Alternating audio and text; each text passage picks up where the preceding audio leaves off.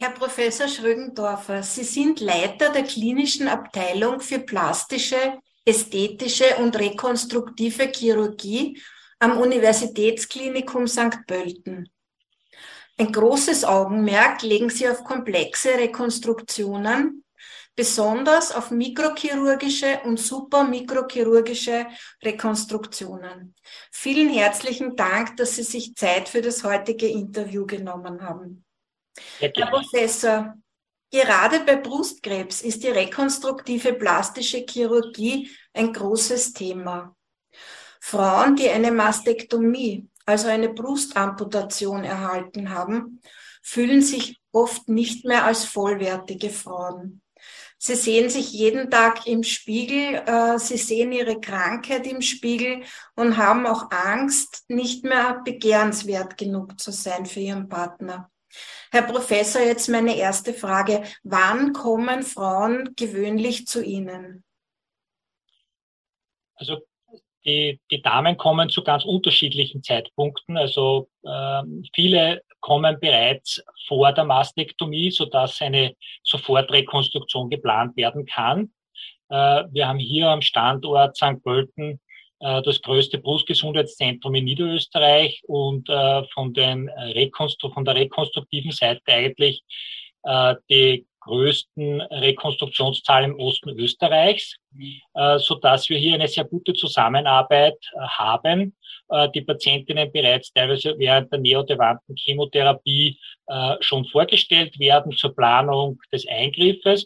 Aber natürlich kommen auch äh, äh, manche Patientinnen die bereits eine Mastektomie äh, gehabt haben, dann zur Vorstellung für eine sekundäre konstruktive Maßnahme. Mhm. Vielen Dank. Welche Art der Brustrekonstruktion gibt es und für wen kommt welche Form in Frage? Also man unterscheidet bei den Rekonstruktionen zwischen den Implant implantatbasierten Rekonstruktionen. Das umfasst also entweder Sofortrekonstruktion mit einem definitiven Implantat oder wesentlich häufiger durchgeführt mit einem Expander-Implantat äh, oder eine gemischte Variante zwischen äh, Implantat plus Eigengewebe, wobei die eher sehr selten zur Anwendung kommt, äh, beziehungsweise die zweite wirklich häufig angewendete Rekonstruktionform ist die Eigengewebsrekonstruktion, wobei hier Entnahmestellen vom Unterbauch beziehungsweise Oberschenkel bei uns an der Abteilung eingesetzt werden. Mhm von den äh, Indikationen, warum häufiger Expander-Implantat, weil eben durch die Mastektomie ja oft die Durchblutung der Hauthülle äh, doch stark kompromittiert wird, um eine wirklich radikale Mastektomie durchführen zu können.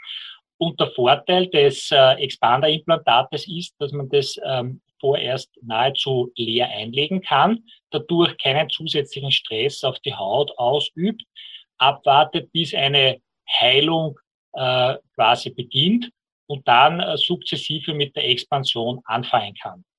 Der zweite große Vorteil ist, äh, dass die Patientin in weiterer Folge überlegen kann, ob sie dieses Expander-Implantat gegen ein definitives Implantat tauschen möchte mhm. oder äh, gegen eine Eigengewebsrekonstruktion. Mhm. Äh, der große Vorteil eben gegenüber den früheren konventionellen Querenmastektomien ist dabei, dass die Hauthülle, die ja von der Sensibilität und von der Abbildung äh, ja wesentlich äh, besser entspricht, als wie wenn die gesamte Brusthaut entfernt wird und dann Eigengewebe dorthin gebracht wird, einfach eine bessere Natürlichkeit und Sensibilität erhalten werden kann. Deswegen verwenden wir gerne den Zwischenschritt mit dem Expander-Implantat, um eben äh, erstens einmal beide Möglichkeiten zu haben. Ähm, zweitens die Komplikationsrate so gering wie möglich zu halten und halt das bestmögliche ästhetische ähm, Ergebnis für die Patientinnen zu erzielen. Mhm, vielen Dank.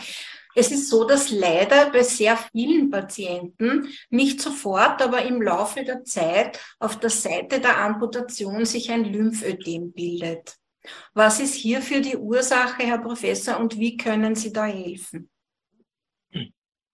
Die Ursache für die Entstehung eines Lymphödems ist äh, meistens die Notwendigkeit äh, bei der Behandlung, bei der chirurgischen Behandlung von Brustkrebs, äh, Lymphknoten zu entfernen und äh, auch äh, bei brusterhaltender Operation oder bei größeren äh, Tumoren eine postoperative Bestrahlung notwendig ist. Mhm. Diese Therapien sind zwar notwendig und auch sehr sinnvoll, aber sie haben natürlich auch Nebeneffekte und einer dieser Nebeneffekte ist, dass durch Strahlentherapie im Bereich der Lymphabflusswege es zur Verklebung äh, äh, der Lymphgefäße kommt, beziehungsweise durch die Entfernung der Lymphknoten äh, die Pumpstation entfernt wird. Die Lymphknoten pumpen die Lymphe weiter und wenn diese entfernt werden, kann das dazu führen, dass auf der betroffenen Seite am Arm es zu einem Lymphstau kommt und dadurch äh, ein Lymphedem entsteht. Mhm. Ähm, das kann äh, zu verschiedensten Zeitpunkten auftreten. Das muss nicht sofort nach der Operation auftreten. Es gibt auch Patientinnen, bei denen das erst 15 Jahre nach der Operation auftritt. Das Wichtige ist nur, dass eine Therapie sofort angegangen wird. Einerseits konservativ mit Kompressionstherapie, also Kompressionsstrom plus äh, Lymphdrainagen, manuellen Lymphdrainagen, aber auch eine vorzeitige Vorstellung an unserer Abteilung, weil wir heute in der Lage sind, durch minimal invasive Eingriffe, äh, die in Lokalanästhesie durchgeführt werden und auch nur einen kurzen stationären Aufenthalt äh, bedürfen, hier Verbesserungen beziehungsweise äh, zu einer vollkommenen Rückbildung des Lymphedems beitragen können. Durch das Anlegen von sogenannten lymphovenösen Anastomosen. Diese sind aber besonders erfolgreich, wenn sie in sehr frühen Stadium äh, quasi eingesetzt werden, wo es noch nicht zu einer fibrotischen Umwandlung des Fettgewebes auf der betroffenen Extremität kommt. Mhm. Mhm. Damit frühzeitig der Lymphabfluss so gut wie möglich wiederhergestellt wird, damit es gar nicht zu der Ausprägung einer fixierten Lymphedem-Situation kommt. Das heißt in einfachen Worten, es wird praktisch der Lymphfluss umgeleitet über ein funktionierendes Gefäß. Kann man das so sagen? Oder über eine funktionierende Bahn?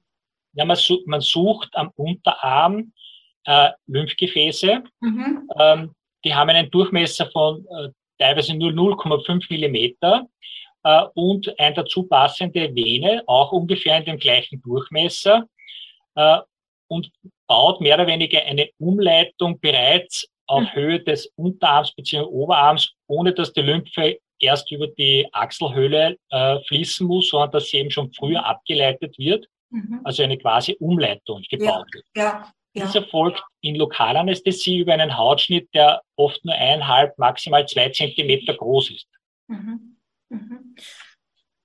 Tolle Sachen, die schon möglich sind. Herr Professor, Sie sind aber auch Spezialist für die Behandlung von Lipödemen, von dem vor allem Frauen betroffen sind und sehr darunter leiden. Was verbirgt sich hinter diesem Begriff Lipödem und wie kann es behandelt werden? Eigentlich muss man sagen, dass Lipödem ausschließlich Frauen betrifft. Und äh, eigentlich häufiger vorkommt als angenommen. Also man kann ungefähr schätzungsweise davon ausgehen, dass jede zehnte Frau davon betroffen ist. Das ist viel, ja. Äh, der Begriff Lipödem ist ein bisschen irreführend, weil letztendlich ist es eine krankhafte Fettgewebsvermehrung, also Lip passt, aber eigentlich keine äh, Lymphabflussstörung, also nicht wirklich ein Ödem, sondern eine krankhafte Vermehrung von Fettgewebe im Bereich der unteren Extremitäten, mhm. äh, aber auch mitunter an den Oberarmen mit äh, Dysproportionen.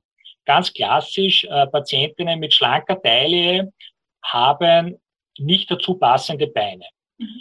Das Auftreten von äh, einem Lipidem ist oft unterschiedlich. Das kann sein in der Pubertät, das kann sein mit der ersten Einnahme der Pille, das kann sein mit der Schwangerschaft, aber es kann auch mitunter erst auftreten beim Wechsel. Aber es dürfte immer eine hormonelle Situation mitspielen. Äh, in seltenen Fällen kommt es auch zum Auftreten eines Lipidems nach massiven Stresssituationen. Mhm. mhm. Okay. Gekennzeichnet ist das Lipidem dadurch, dass es äh, schmerzhaft auch ist, Berührung und Druckempfindlichkeit hat, häufige Hämatomneigung und die Patientinnen in ihrer Bewegungsfreiheit und natürlich auch in ihrer Lebensqualität massiv eingeschränkt sind. Mhm. Und wie kann es behandelt werden? Also primär ist es wichtig, äh, wenn das Lipidem mit Adipositas vergesellschaftet wird, dass man natürlich auch hier ein, ansetzt. Und versucht, unter einen Body Mass Index von 32 zu kommen. Mhm. Das zweite ist, äh, dass man eine gezielte Kompressionstherapie ein, äh, beginnt. Also das äh, ist meistens mit maßgefertigter Kompressionshose, Flachstrick, Kompressionsklasse 2. Dies äh, führt zu einer Milderung der Spannungssymptomatik am Abend vor allem, dass die Beine nicht so schwer und nicht so schmerzhaft sind, führt aber natürlich nicht zu einer Beseitigung äh, der Symptomatik. Mhm. Aber es ist auch eine gute Vorbereitung letztendlich auf die chirurgische Therapie, die eine lymphgefäßschonende Liposuktion ist, wobei die betroffenen Extremitäten durch die Liposuktion dekomprimiert und aufgelockert werden und es dadurch äh, zu einer Wiederherstellung der Bewegungsfreiheit, zu einer Reduktion der Schmerzen äh, kommt und die Patientinnen natürlich in ihrer Lebensqualität massiv wieder äh, verbessert werden. Wichtig ist nur nach dieser Liposuktion, dass eben auch eine maßgefertigte Kompressionshose dann für drei Monate Tag und Nacht getragen wird, um das Ergebnis der lymphgefäßschonenden Liposuktion möglichst zu optimieren und einen lang anhaltenden, schmerzreduzierten Effekt zu erzeugen. Mhm. Das ist eine Fettabsaugung, gell? Im Prinzip ist es eine Fettabsaugung, die aber äh, nicht ganz wie die klassische ästhetische Liposuktion durchgeführt wird, sondern wo besonders äh, darauf geachtet wird, die vorhandenen Lymphgefäße zu schonen und äh, wo aber auch sehr radikal gearbeitet wird, wo eben wirklich die gesamte Extremität rundherum möglichst gut ähm, abgesaugt wird, dass es wirklich zu einer Auflockerung und einer Dekompression der betroffenen Extremitäten kommt mhm. und auch möglichst einem Rezidiv äh, vorzubeugen. Mhm. Mhm. Welche Herausforderungen gibt es für Sie als Spezialist im Bereich der plastischen Chirurgie noch?